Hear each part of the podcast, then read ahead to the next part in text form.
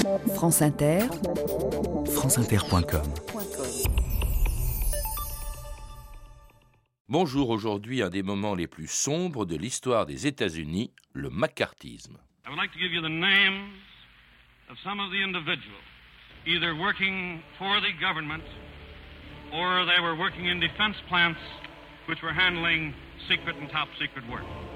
W. Powell, Robert Goodwin, Edward Rothschild, Nathaniel Mills, Henry Archdeacon, Donald Morrill, Alexander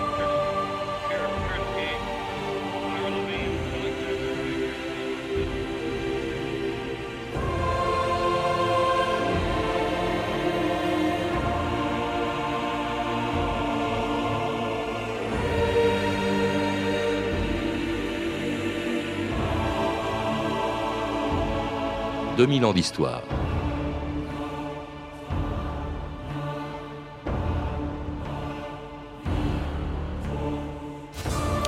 Le 19 février 1950, dans une petite ville de Virginie, un sénateur américain dont personne n'avait encore entendu parler annonçait qu'il avait en sa possession la liste de 205 employés du département d'État qui appartenaient au Parti communiste.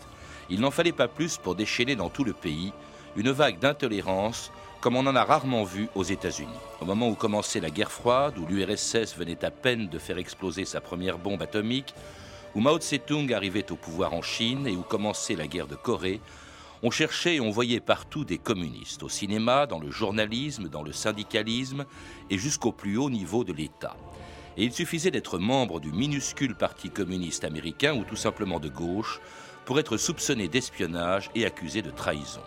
C'était le début d'une chasse aux sorcières auquel le sénateur Joseph McCarthy allait donner son nom.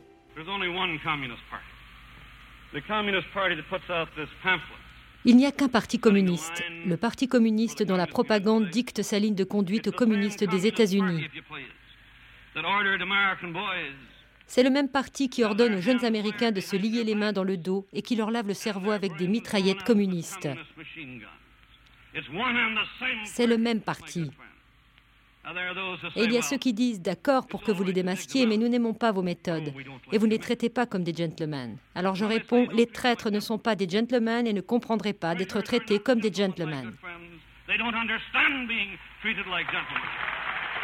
Florent Aftalion, bonjour. Bonjour. C'était la voix de Joseph McCarthy, ce sénateur américain qui allait donner son nom à une des périodes les plus sinistres de l'histoire des États-Unis, le McCarthyisme, cette chasse aux sorcières aussi, comme on l'a appelé, pendant laquelle on voyait, on traquait des communistes partout euh, en Amérique. Alors on a écrit beaucoup sur le McCarthyisme en oubliant parfois euh, qu'il n'a pas été inventé par McCarthy. Dans un livre Alerte rouge sur l'Amérique, vous rappelez que cette chasse aux sorcières avait commencé avant même qu'on entende parler de lui et parce que tout simplement, euh, en dès 47 commence ce qui est au fond à l'origine du macartisme, c'est-à-dire tout simplement la guerre froide.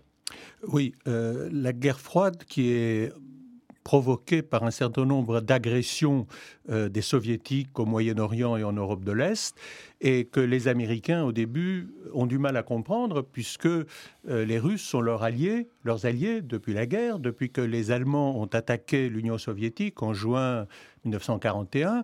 Roosevelt euh, avait peur que finalement les Allemands sortent vainqueurs de leur agression et mettent la main sur toutes les ressources russes.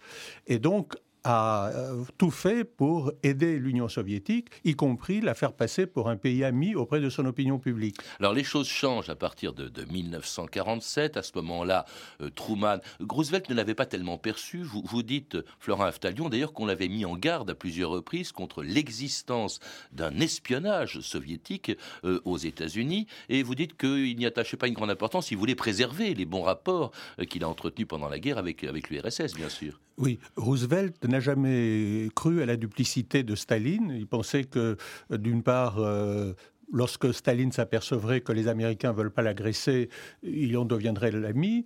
Et d'autre part, Roosevelt avait une euh, confiance telle en lui-même qu'il ne pouvait pas admettre que Staline puisse le trahir, comme Chamberlain n'admettait pas que Hitler puisse le trahir. Alors avec Truman, son successeur, les choses vont changer. La, guerre froide commence. L'ennemi euh, du jour devient, c'est, c'est l'ancien ami de la veille, c'est-à-dire euh, l'Union soviétique. Euh, on on, fait renaître plutôt euh, aux États-Unis une commission des activités anti-américaines qui avait été créée euh, par justement en 1934, mais cette fois-ci essentiellement pour rechercher les, la propagande, les responsables de la propagande nazie. Hein. Cette fois-ci, cette commission des activités anti-américaines est recréée. Et puis alors, on y fait comparaître en 1947 41 vedettes du cinéma américain auxquelles on demande quelles sont leurs convictions politiques. Avez-vous déjà noté de la propagande communiste dans un scénario? Gary Cooper. J'ai refusé plusieurs scénarios parce que je les croyais tâtés d'idées communistes. Uh, ils n'ont pas tenté de m'engager parce qu'ils savent que je n'ai pas de sympathie pour le communisme.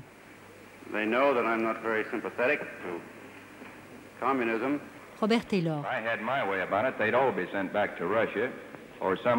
S'ils ne tenaient qu'à moi, on les renverrait tous en Russie ou dans un autre endroit aussi désagréable.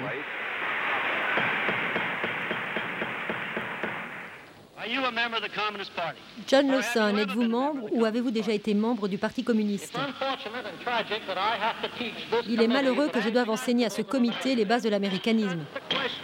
Là n'est pas la question. Avez-vous déjà été membre du Parti communiste? Je vous ai dit que je révélerai mes convictions au public américain. Il connaîtra ma position, qui est celle que j'ai exprimée dans mes écrits. Retirez-vous de la barre. I got a red hot tip for you, Joe. See that guy with the red suspenders driving that car with the bright red fenders. I know he's one of those heavy spenders. Get that communist Joe. He's filling my gal with propaganda, and I'm scared she will meander. Don't wanna take a chance that he'll land her. Get that communist Joe. He's the most revolting character, and the fellas hate him so. But with the girls, this character is a comrade Romeo.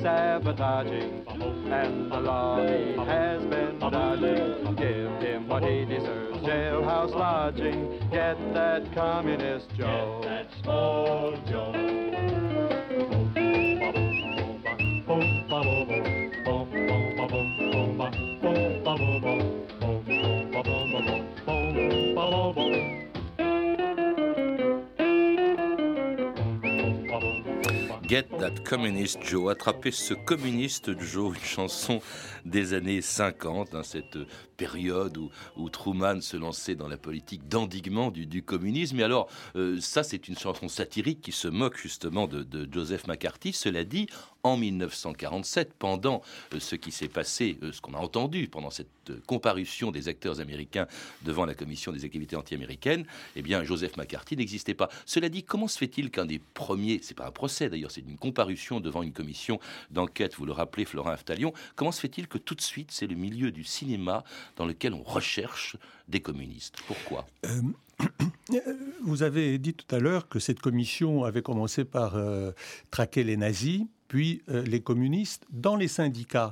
Or, juste à la fin de la guerre, avant même que la Deuxième Guerre mondiale soit finie, les syndicats, certains syndicats contrôlés par les communistes de Hollywood, essayent par des grèves très dures, de mettre la main sur tous les syndicats d'Hollywood.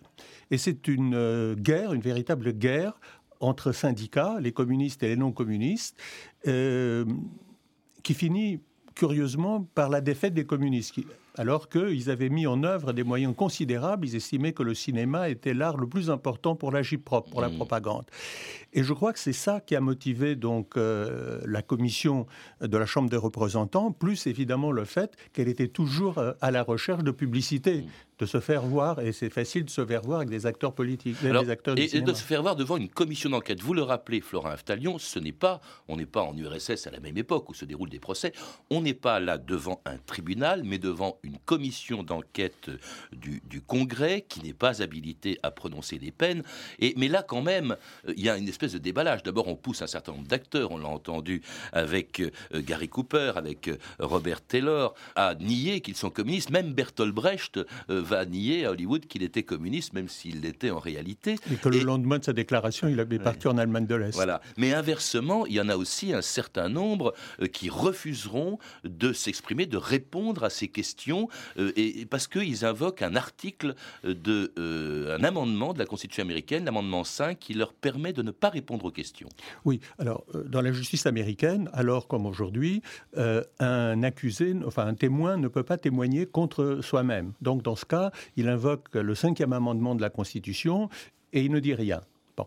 les personnes qui ont été convoquées et qui n'ont pas invoqué l'article 5 alors qu'elles étaient des communistes actifs, eh bien, ont voulu montrer, ont pris une attitude très agressive pour montrer que être communiste, c'est avoir une liberté d'opinion, alors qu'il ne s'agissait pas de ça, que la commission, comme d'ailleurs le public américain, voulait comprendre euh, comment les communistes menaient des actions subversives. Et petit à petit, on va découvrir qu'effectivement, ils menaient des actions subversives. Oui, mais en même temps, donc, le fait même de se réfugier derrière cet article 5, et on l'a entendu, c'est le cas de Lawson, on l'a entendu dans l'archive tout à l'heure, euh, et ça, évidemment, ça faisait peser des soupçons de communisme sur ces gens-là. S'ils répondent pas, c'est qu'ils le sont. C'est ce que pensent les gens.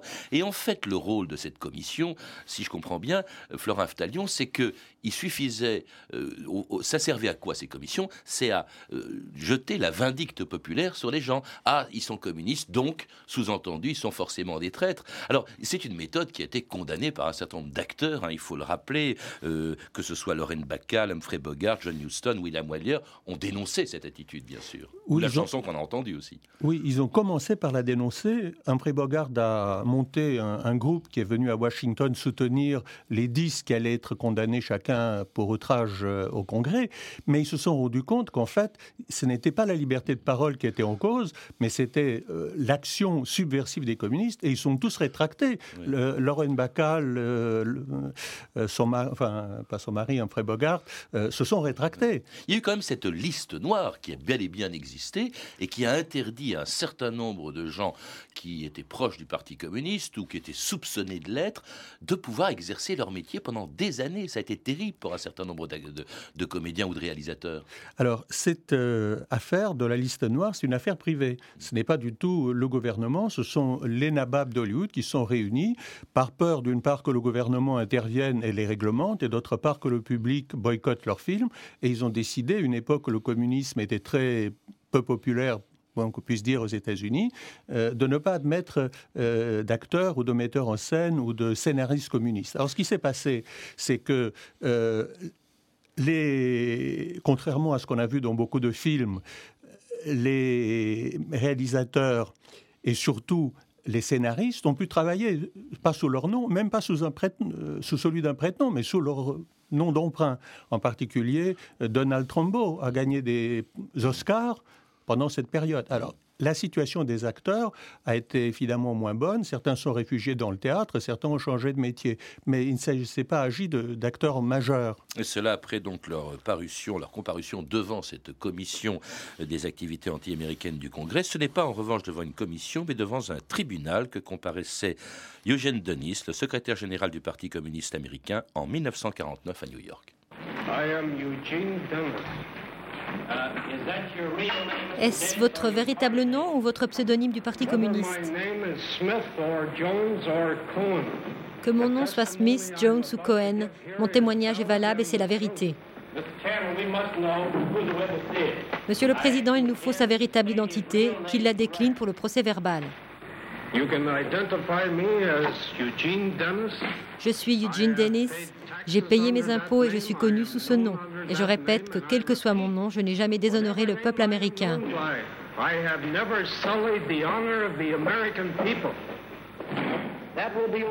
Ce sera tout.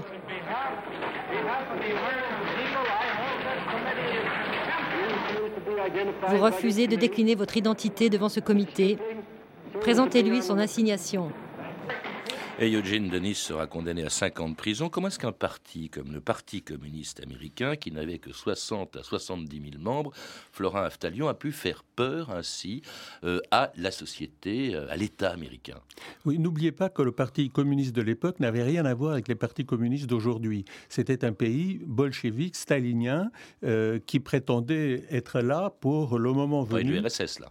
Oui. Hmm. Euh, non, celui de, américain, le Parti communiste américain, euh, quoique petit au nombre de militants et d'adhérents, pensait pouvoir agir en cas de guerre contre, entre les États-Unis et l'Union soviétique en faisant du sabotage et en attendant que cette guerre arrive, en prêtant un certain nombre de ses membres euh, à l'espionnage soviétique. Oui, parce que vous le rappelez aussi, avant même d'ailleurs la Deuxième Guerre mondiale, le NKVD, l'ancêtre du, du KGB, recrutait des espions. Et là, il y en a eu véritablement, et notamment dans un milieu évidemment très sensible, c'est-à-dire le milieu des scientifiques. Il y en a un certain nombre qui ont révélé les secrets euh, de la bombe atomique à, l'URSS. J'étais surpris d'apprendre, alors il y a eu ce communiste allemand qui travaillait à Los Alamos, Fuchs, qui a reconnu que par idéal communiste, hein, pas du tout pour de l'argent, il avait révélé une partie des secrets de la bombe atomique, il, il participait à la construction de la bombe. Il y a eu aussi Rosenberg, on a longtemps cru qu'il était innocent. En fait, Rosenberg était bel et bien un espion euh, soviétique. Oui, oui, Rosenberg, euh, maintenant il n'y a plus de doute, enfin je l'ai écrit dans un ouvrage euh, il y a trois ans, était un agent soviétique. il avait un réseau, mais ce qu'il a fait de plus important, c'est pas tellement livrer le secret, enfin, un, ce qu'on a dit, ce qu'on a appelé à l'époque le secret de la bombe atomique, qui n'était que très, un secret très très partiel, mais livrer des secrets sur le radar d'une importance militaire beaucoup plus importante. En revanche, d'autres savants, des vrais savants, eux ont livré euh, des secrets et on n'a jamais pu réunir des preuves tout en sachant que, par exemple, euh, quelqu'un comme Hall, un des génies euh, mathématiques et de la physique nucléaire de l'époque, donnait les renseignements de Los Alamos aux, soviétiques. Alors on n'a pas seulement cherché des traîtres dans les milieux scientifiques ou à Hollywood, mais aussi au plus haut niveau de l'État, ce qui allait entretenir une propagande anticommuniste dans laquelle allaient s'illustrer deux futurs présidents des États-Unis. Name is Ronald Reagan. Last year, the contributions of 16 million Americans to the crusade for freedom L'année passée, 16 millions d'Américains ont contribué à la croisade pour la liberté de l'Europe de l'Est. Cette croisade est votre chance et la mienne de combattre le communisme. Envoyez vos dons. Join now by sending your contributions to General Clay, Crusade for Freedom, Empire State Building, New York City. Or join in your local community. De nouvelles preuves d'activité communiste dans les cercles gouvernementaux sont attendues du comité sur les activités non américaines. Un microfilm trouvé dans une citrouille sur une ferme du Maryland a été examiné par l'enquêteur Stripling et le député au Congrès Nixon. Le comité sur les activités non américaines entend poursuivre cette enquête jusqu'à ce qu'on découvre l'identité des hauts fonctionnaires des affaires étrangères qui ont vendu ce pays. Et c'était Nixon, euh, tout simplement, alors député, qui dénonçait les activités, qui a fait partie justement d'une commission d'enquête, dénonçant les activités d'un très très haut fonctionnaire. Ça a donné euh, lieu à un procès retentissant. On a peut-être un peu oublié son nom. C'était tout simplement Alger Hiss, qui était un proche de Roosevelt, présent à la conférence de Yalta. Et là, il y a eu un procès très important, Florin Aftalion, que vous rappelez. Exactement, oui. Et un procès qui aurait pu tourner euh, dans un sens très très différent. Il a fallu vraiment une série de coïncidences et, l'intervention de Nixon, parce que Nixon était le seul des parlementaires de cette commission qui connaissait vraiment ces dossiers, qui bossait sur, euh, sur ces dossiers, alors que les autres étaient un peu des amateurs emportés par euh, leur, leur fugue. Nixon, lui, savait de ce qu'il disait, s'informer. Et donc, Is, qui au départ euh, paraissait insoupçonnable parce que c'était un, WASP, une sorte d'aristocrate américain, euh, bah, finalement a été confondu. Alors, on n'a pas pu le condamner pour espionnage parce qu'il y avait le délai de prescription qui était passé, et on l'a condamné pour euh, simplement parjure. Alors, euh, il est, depuis cette époque, euh, un martyr pour une partie de... Il, a été condamné à 5 ans de prison, il faut le rappeler. Euh, oui, enfin, il, Mais il en a fait 40 mois. Enfin, il, a, quand même entré en prison, il a fait de la prison. Ah oui, oui, il a fait de la prison, bien sûr. Et, enfin, bien sûr, il a fait de la prison. Ça a été un des seuls à être, un des seuls espions ou agents d'influence à être condamné.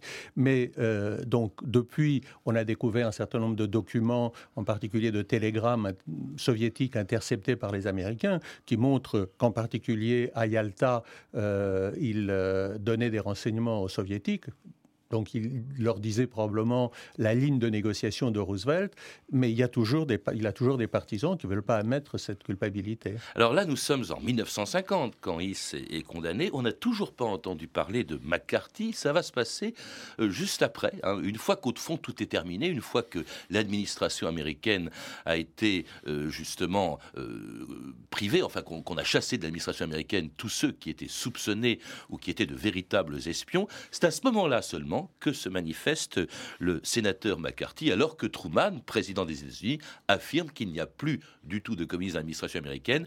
Eh bien, McCarthy euh, affirme le contraire.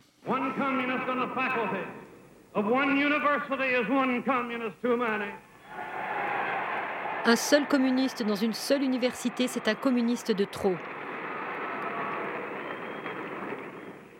One communist among the American advisors at Yalta was one communist too many. Un seul communiste parmi les conseillers américains à Yalta, c'était un communiste de trop. Et même s'il y avait un seul communiste au ministère des Affaires étrangères, ce serait encore un communiste de trop. Harry Truman.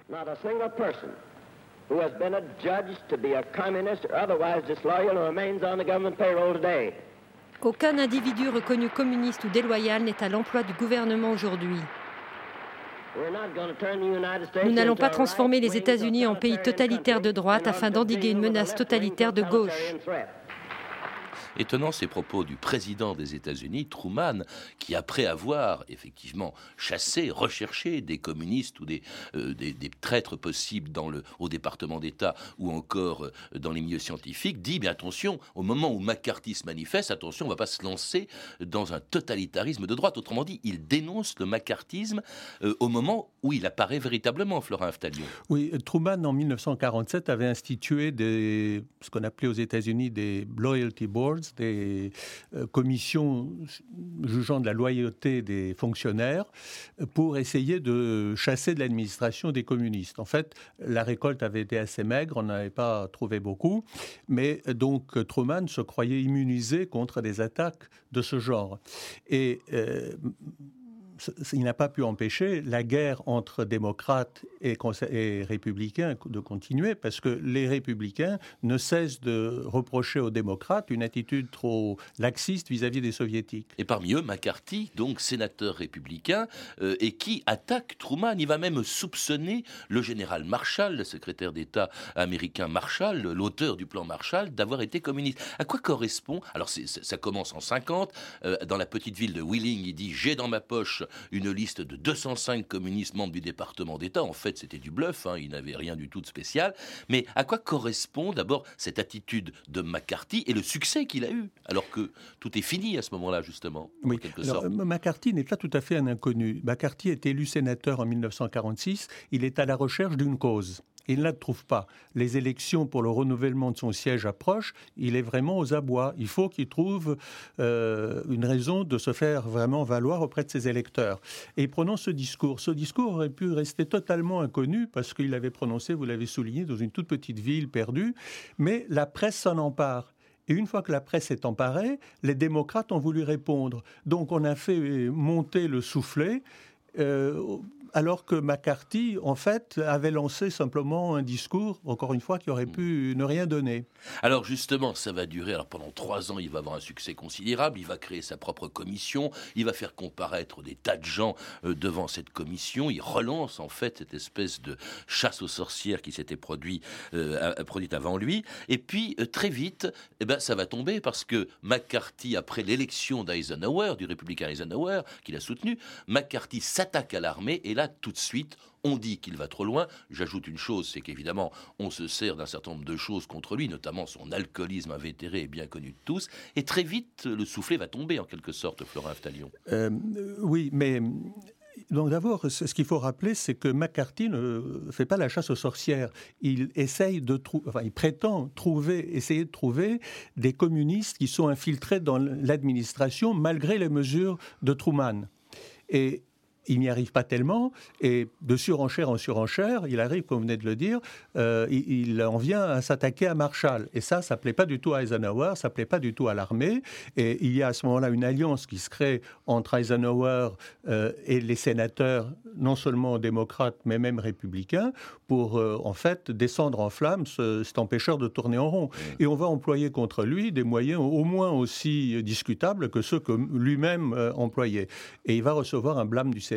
Et ce blâme va l'achever. Il n'y a pas de pénalité à la clé, mais il est déconsidéré. Et du jour au lendemain, il n'est plus écouté. Il peut parler pendant des heures. Personne ne fait attention. Mmh. Il va, il va euh, en plus sombrer. Il était déjà dans l'alcoolisme. il était déjà très jeune, en 48, euh, à 48 ans, pardon, en 1957. Au fond, on peut dire qu'il a desservi sa cause parce que, d'une certaine manière, on a appelé McCarthyisme euh, de son nom quelque chose qui était une lutte réelle contre des tentatives d'espionnage soviétique, mais qui a été qui a été discrédité au fond par McCarthy. C'est ce que vous semblez dire, Florent Aftalion. Tout à fait, oui, oui. Il a finalement réussi à faire euh, des martyrs et il a, avec lui, euh, a fait disparaître l'anticommunisme pendant une vingtaine d'années. Merci Florent Aftalion. Alerte rouge sur l'Amérique, c'est le titre de votre livre publié aux éditions Jean-Claude Lattès. Pour en savoir plus sur notre émission, l'écouter ou la réécouter pendant un mois et la podcaster pendant 24 heures vous pouvez consulter le site franceinter.com. C'était 2000 ans d'histoire à la technique Sophie Moreno et Armel M. Documentation et archives sonores Claire Tesser, Claire Destacan. Une réalisation de Anne Kobilac.